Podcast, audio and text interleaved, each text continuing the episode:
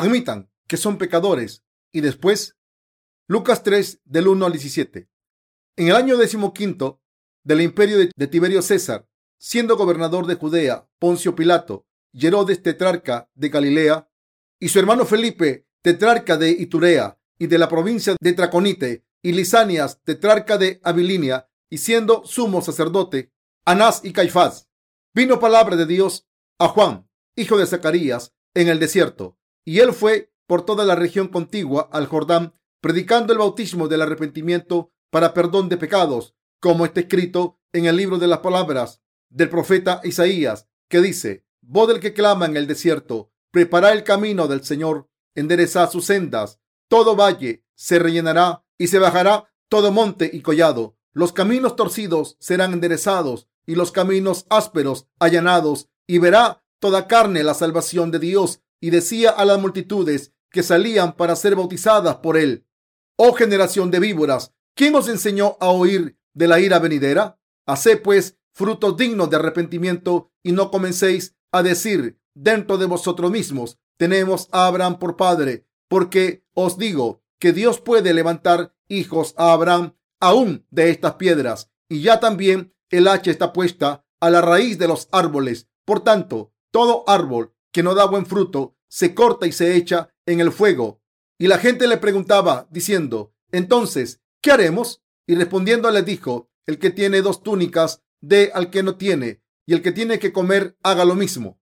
Vinieron también unos publicanos para ser bautizados y le dijeron, Maestro, ¿qué haremos? Él les dijo, no exijáis más de lo que os está ordenado. También le preguntaron unos soldados diciendo, ¿y nosotros qué haremos? Y les dijo, no hagáis extorsión a nadie, ni calumniéis, y contentaos con vuestro salario. Como el pueblo estaba en expectativa, preguntándose todos en sus corazones si acaso Juan sería el Cristo. Respondió Juan diciendo a todos, yo la verdad os bautizo en agua, pero viene uno más poderoso que yo, de quien no soy digno de desatar la correa de su calzado. Él os bautizará en Espíritu Santo y fuego. Su aventador está en su mano y limpiará su era y recogerá el trigo en su granero y quemará la paja en fuego que nunca se apagará. Nuestra salvación se ha cumplido a través de Jesucristo en la historia del mundo. Hoy me gustaría compartir con ustedes el pasaje de las escrituras desde el versículo 1 al 17 en el capítulo 3 del Evangelio de Lucas. Según este pasaje, la historia de Jesucristo se desempeñó en la historia del mundo. La historia de Jesucristo no se originó en un mito antiguo o una historia inventada. Empezó en la palabra de Dios y en sus profecías con un contexto histórico claro. La prueba está en Lucas, uno de los discípulos de Jesús que escribió en Lucas 3 del 1 al 2, siendo gobernador de Judea, Poncio Pilato y Herodes tetrarca de Galilea y su hermano Felipe tetrarca de Iturea y de la provincia de Traconite y Lisanias tetrarca de Albilinia y siendo sumos sacerdotes Anás y Caifás, vino palabra de Dios a Juan, hijo de Zacarías, en el desierto. Aquí Lucas recoge la palabra de Dios en orden cronológico. Está escrito que la palabra de Dios le llegó a Juan, el hijo de Zacarías, en el desierto, mientras Anás y Caifás eran sumos sacerdotes. La historia de Jesucristo, incluyendo su nacimiento, no se comunicó oralmente como las leyendas. La historia de Jesucristo se basa en verdadera historia y su obra empezó en la historia.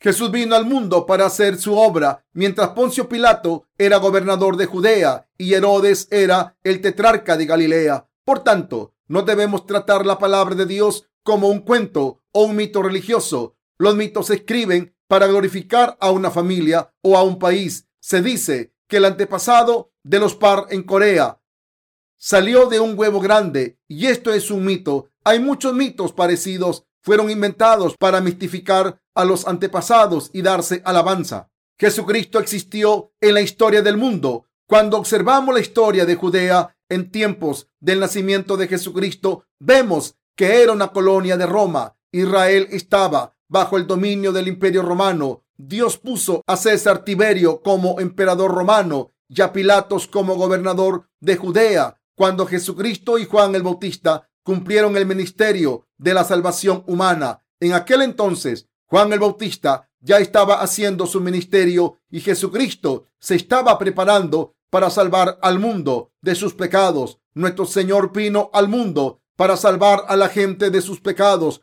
a través del Evangelio del agua y el Espíritu.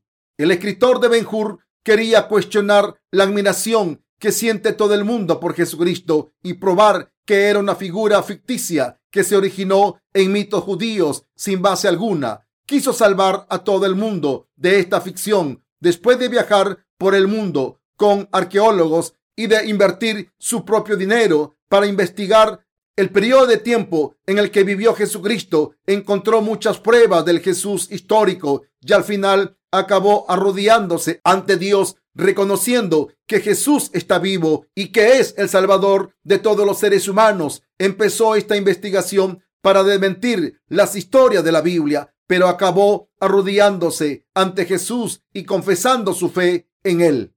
Por eso, la Biblia es el libro de la verdad que recoge la historia de Jesús dentro de la historia del mundo. La Biblia nos está diciendo que Jesucristo es el Salvador que vino en la historia de la raza humana. Por eso Lucas 3, verso 2 dice, y siendo sumo sacerdote Anás y Caifás, vino palabra de Dios a Juan, hijo de Zacarías, en el desierto. Zacarías es un descendiente del sumo sacerdote Aarón. El que la palabra de Dios viniese a Juan el Bautista significa que alcanzó la edad en la que podía ser sumo sacerdote en este mundo. Por eso Juan, el hijo de Zacarías, fue por toda la región del Jordán, predicando el bautismo del arrepentimiento para la remisión de los pecados. ¿Qué dice Lucas acerca de Juan el Bautista? Lucas presenta a Juan el Bautista citando el libro de Isaías, voz del que clama en el desierto, prepara el camino del Señor, endereza sus sendas, todo valle se rellenará y se bajará todo monte y collado, los caminos torcidos serán enderezados y los caminos ásperos allanados, y verá toda carne la salvación de Dios. Lucas 3 del 4 al 6 dice que Juan el Bautista fue por toda la región del Jordán y predicó el bautismo del arrepentimiento de los pecados para la remisión de los pecados. Arrepentíos, víboras, y bautizó a la gente para el arrepentimiento. El arrepentimiento consiste en dejar de hacer el mal. Vas por el mal camino, te has separado de Dios y sirves a ídolos y por eso te estás alejando de Dios cada vez más. Si sigues caminando por el mal camino y no te arrepientes, acabarás pereciendo. Vuelve a la verdad, vuelve al camino de Dios. Su mensaje era como este. El profeta Isaías dijo, voz del que clama en el desierto, Prepara el camino del Señor, endereza sus sendas. Todo valle se rellenará y se bajará todo monte y collado. ¿De qué estaba hablando? Estaba profetizando acerca de la venida de Cristo. En otras palabras, Juan el Bautista les dijo a los israelitas que se arrepintiesen y que fuesen lavados de sus pecados al citar la profecía de Isaías a través del bautismo del arrepentimiento de Juan el Bautista y del Evangelio del agua y el Espíritu. Toda la raza humana tenía que separarse del mal y eliminar sus pecados de ahora en adelante. Quien crea en el Evangelio del agua y el Espíritu recibe la salvación de los pecados y se convierte en el pueblo de Dios. Todas las personas han nacido de Adán y viven según sus instintos que hacen nacer el pecado. Sin embargo, en el mundo hay muchas clases diferentes. India, por ejemplo, tiene un sistema de castas. Y en Corea en el pasado dominaba el confucianismo. Según este sistema de creencias, el hombre es el cielo y la mujer es la tierra. La gente de una clase alta era tratada con mucho respeto, pero la gente de clase baja era ignorada.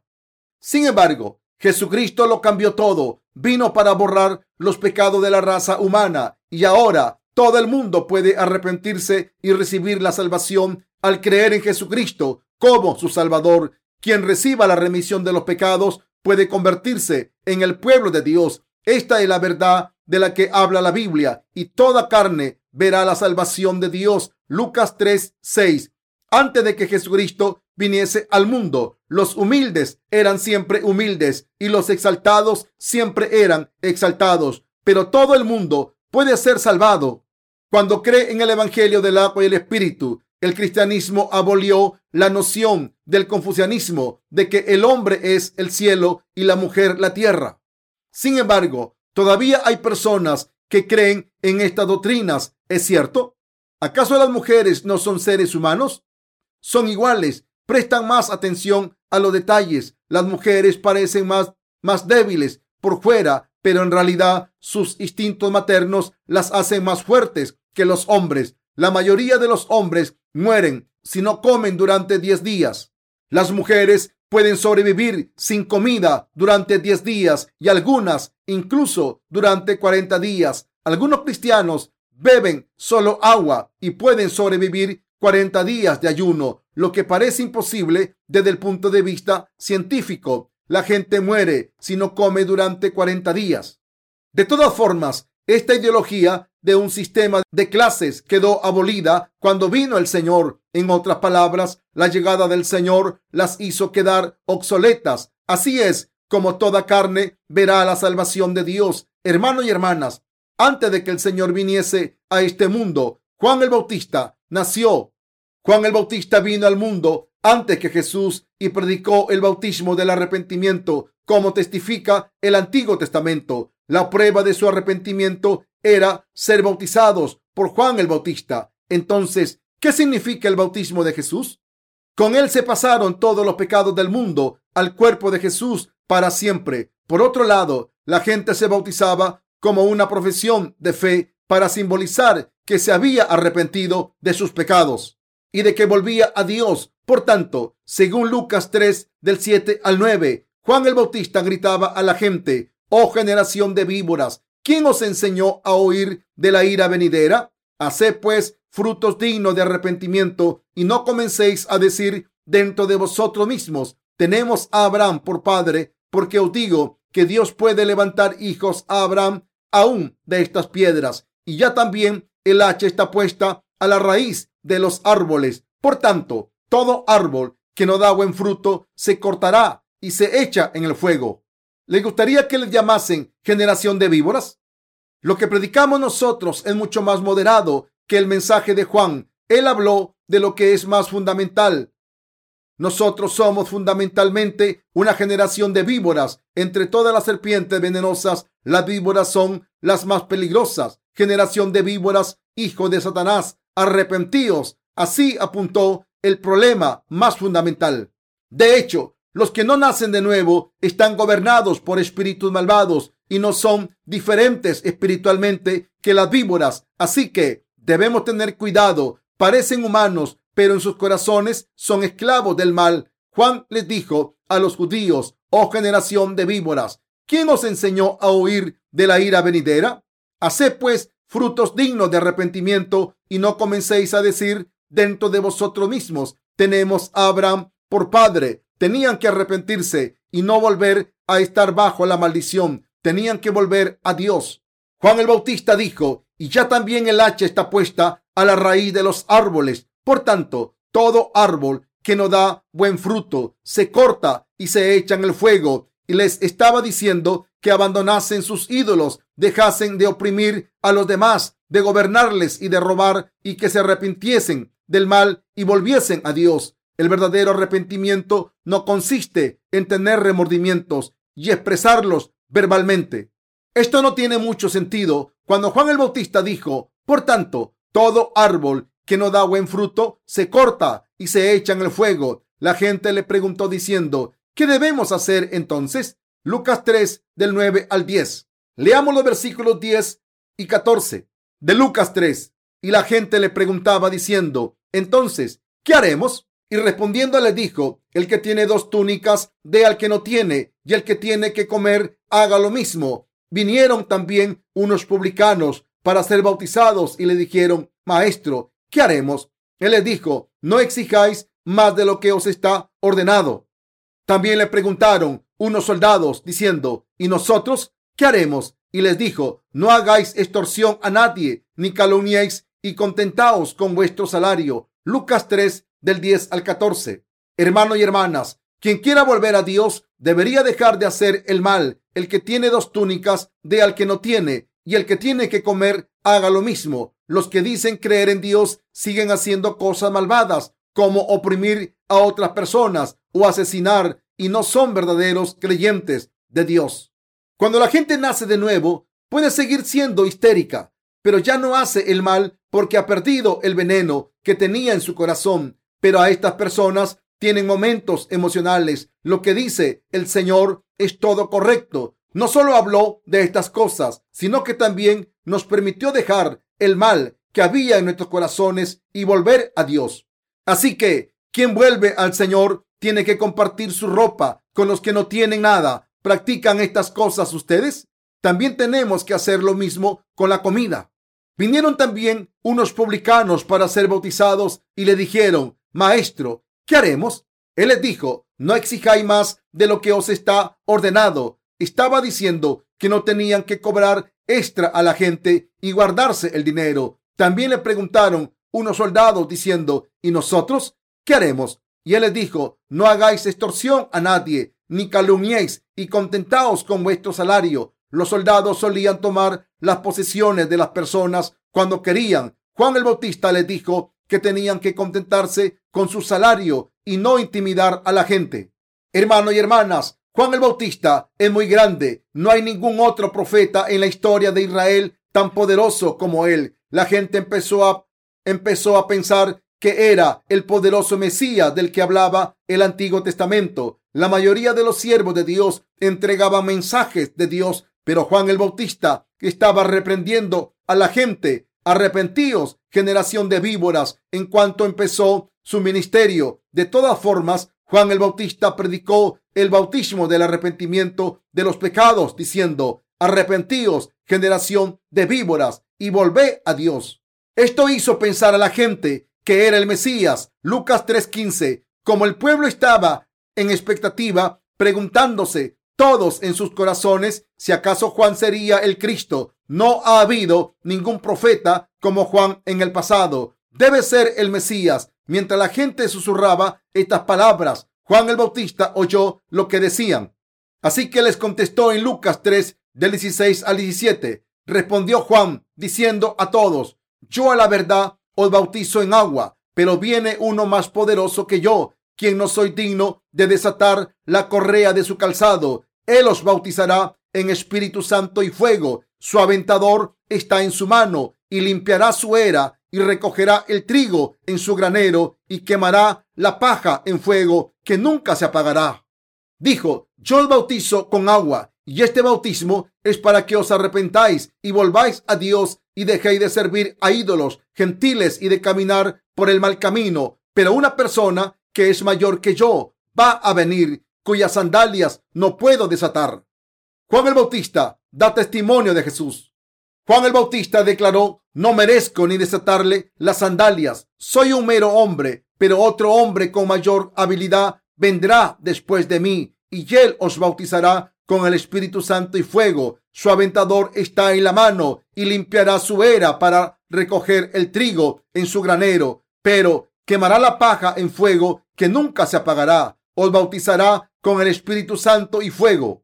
El bautismo tiene el significado de lavar y se dice que Jesucristo nos lavó con el Espíritu Santo y con fuego. Aquí bautizar con el Espíritu Santo se refiere a lo que ocurre en los corazones de los creyentes cuando creen en el Evangelio del agua y el Espíritu y reciben la remisión de los pecados. Dios nos da el Espíritu Santo como un don y pone un sello en los corazones de los que recibieron la remisión de los pecados al creer en el Evangelio del agua y el Espíritu. En otras palabras, los que creen que el Señor eliminó sus pecados con el Evangelio del agua y el Espíritu y reciben el Espíritu Santo como un don. Por eso no podemos sentir con nuestros sentidos, aunque el Espíritu Santo haya entrado en nuestros corazones, pero el Espíritu Santo en nuestros corazones nos convierte en el pueblo de Dios Así que los que creemos en la justicia de Dios somos cristianos. Dios nos da el Espíritu Santo a los que pertenecemos a Cristo y les da el fuego a los que no pertenecen a Él. El fuego se refiere al juicio. Nuestro Señor amó tanto al mundo que vino al mundo, tomó nuestros pecados, murió en la cruz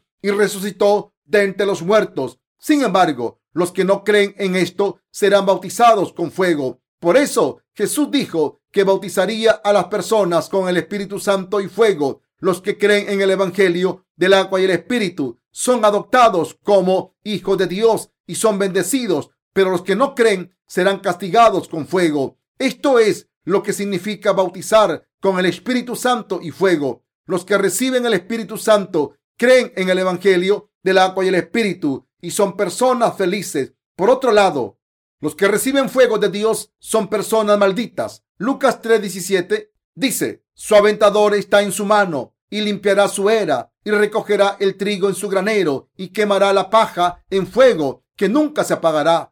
Cuando todas las personas estaban bajo el juicio por sus pecados, Jesucristo vino al mundo, fue bautizado por Juan el Bautista, murió en la cruz y se levantó de entre los muertos para salvarnos para siempre. Jesucristo nos da el Espíritu Santo, la vida eterna y otras bendiciones a los que creemos en el Evangelio del agua y el Espíritu y castiga con el fuego a los que no creen en él.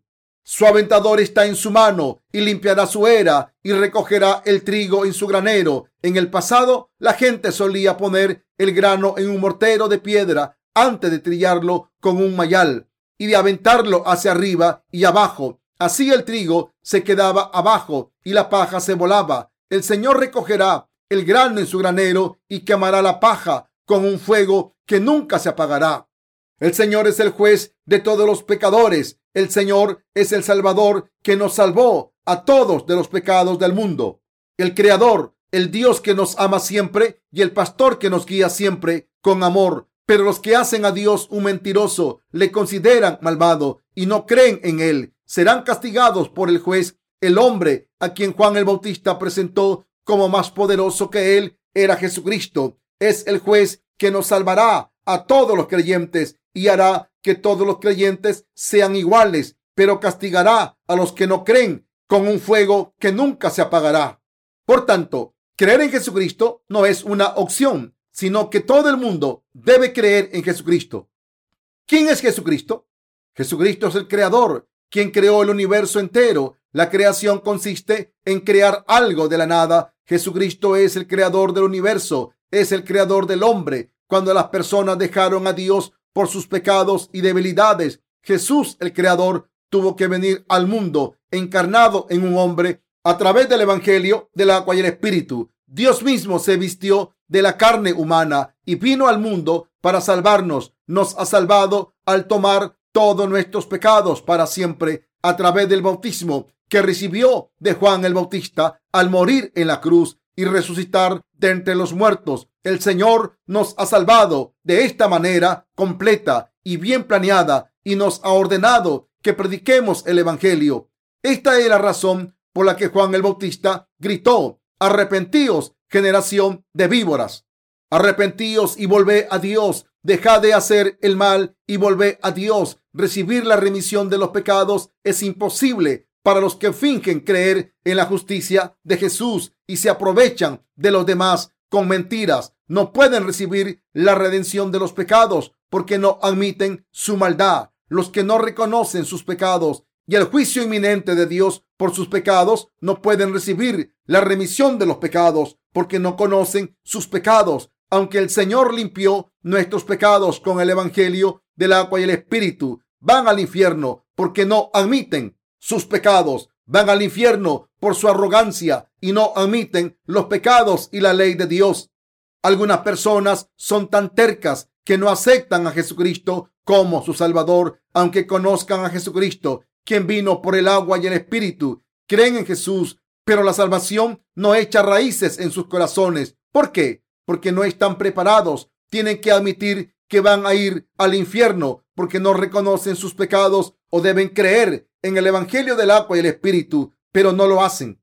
Dios le dio a todo el mundo una conciencia que nos recuerda nuestros pecados ante Dios. Nos dice, estás condenado al infierno, aunque no conozcamos completamente la ley de Dios o la palabra de verdad. Nuestra conciencia nos dice, nuestra conciencia nos dice que estamos destinados al infierno, pero hay personas que no tienen ni un gramo de conciencia ¿Cómo puede recibir la remisión de los pecados si no admiten sus pecados mientras dicen creer en la justicia de Dios?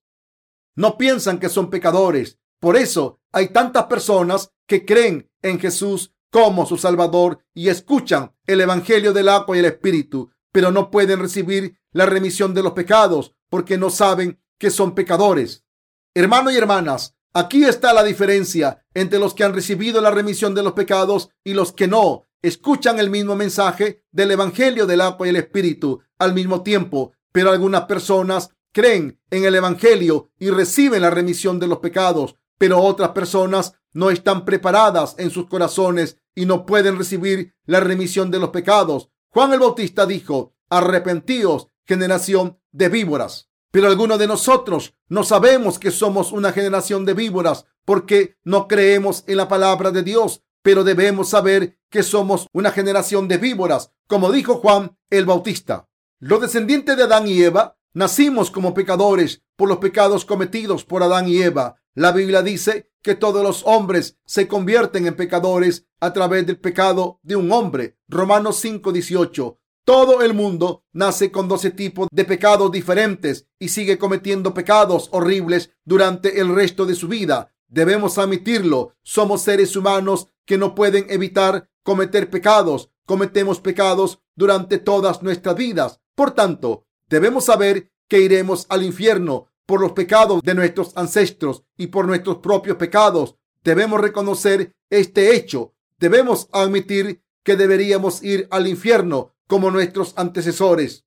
¿Es cierto o no? Es absolutamente correcto. Pueden recibir la remisión de los pecados y el Espíritu Santo al creer en el Evangelio del agua y el Espíritu. Hermanos y hermanas, quiero que crean en el Evangelio del agua y el Espíritu, pero aún así hay muchas personas que dicen, no voy a ir al infierno. ¿Qué pecados merecen que vaya al infierno? No soy el tipo de persona que va al infierno. Estas personas irán al infierno aunque conozcan a Jesús o aunque alguien ponga a Jesús delante de sus ojos. ¿Por qué? Porque no admiten sus pecados y piensan que no tienen pecados aunque sus pecados sigan intactos. Por eso no pueden recibir la remisión de los pecados aunque crean en Jesús como su Salvador y en el Evangelio del agua y el Espíritu. ¿Cómo pueden ser salvados si dicen que no tienen pecados ante el Señor y que no van a ir al infierno? ¿Están de acuerdo?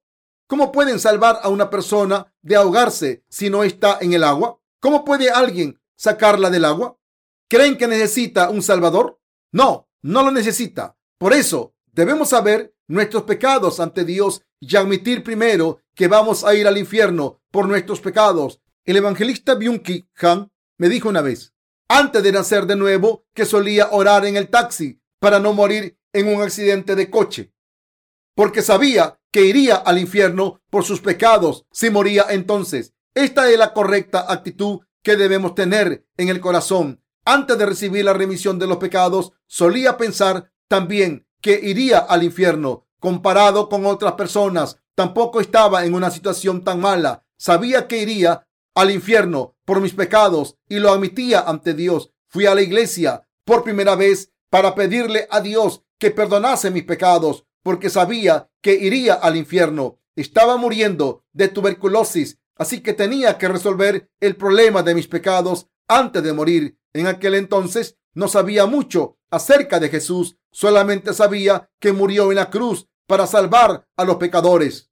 Aunque no sabía cómo orar, dije esta oración en el santuario. Jesús, he oído que eliminarás mis pecados si creo en ti. Creo ahora, voy a morir y creo en ti antes de morir, por favor, elimina los pecados de mi corazón. No te estoy pidiendo una vida gloriosa en el cielo después de mi muerte. Solo quiero que elimines mis pecados. Así es como puse mi primer pie en una iglesia. Desde entonces fui aprendiendo gradualmente acerca de la palabra de Dios y sobre su ley y me convertí en un verdadero pecador. Diez años después pude entender la verdad del Evangelio del agua y el Espíritu y recibí la remisión de los pecados al creer en el verdadero evangelio. El Señor es Dios quien nos da el Espíritu Santo a los que creemos en el evangelio del agua y el Espíritu, pero al mismo tiempo es el Dios que castiga a los que no creen en él. Por esta razón, en Lucas 3 del 1 al 17, Lucas está hablando de quién es el Señor, quién es Juan el Bautista y cómo debemos creer en el Señor.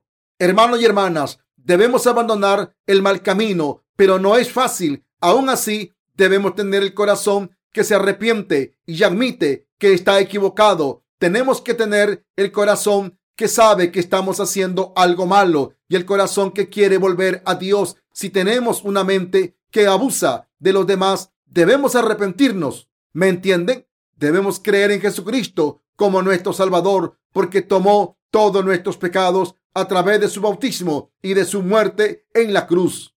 Esta es la única manera de recibir el Espíritu Santo. Esta es la manera de convertirnos en hijos de Dios. Recibiremos la vida eterna, viviremos para siempre y disfrutaremos de bendiciones eternas. Por eso debemos enseñar a la gente acerca de sus pecados antes de predicar el Evangelio del agua y el Espíritu.